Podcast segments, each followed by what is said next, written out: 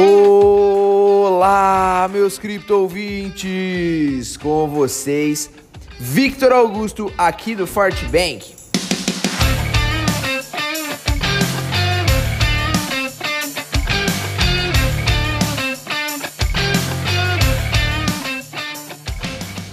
O Bitcoin parece estar confirmando a quebra para cima da lateralização de preços nesta terça-feira, dia 2 de fevereiro enquanto a Grayscale prepara a reabertura de seus produtos baseados na criptomoeda. Ao contrário de boa parte de janeiro, o mercado asiático voltou a ser um dos responsáveis pelas compras do Bitcoin durante a madrugada no Brasil. Após buscar uma mínima de 33.100 dólares ontem à noite, a principal moeda digital do mundo iniciou uma escala de preços, atingindo uma máxima de 35.700 dólares, com a correção natural de momento, o ativo é comercializado em 34.900 dólares. Pelo Brasil, a média de negociação está entre 188.600 reais. O indicador SOPR da Graysnode já previa que uma correção de meados de janeiro haviam chegado ao fim. Isso porque uma parte dos 29 mil dólares, boa parte dos detonates de Bitcoin, principalmente as baleias, teriam que vender as suas moedas com prejuízo.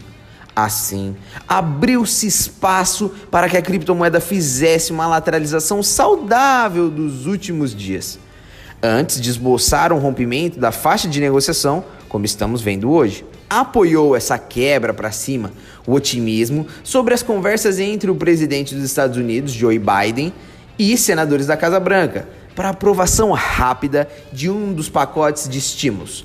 Já diretamente no setor de cripto, a Grayscale, um dos maiores fundos de Bitcoin do mundo, vai reabrir amanhã a compra de seus produtos baseados em ativos digitais.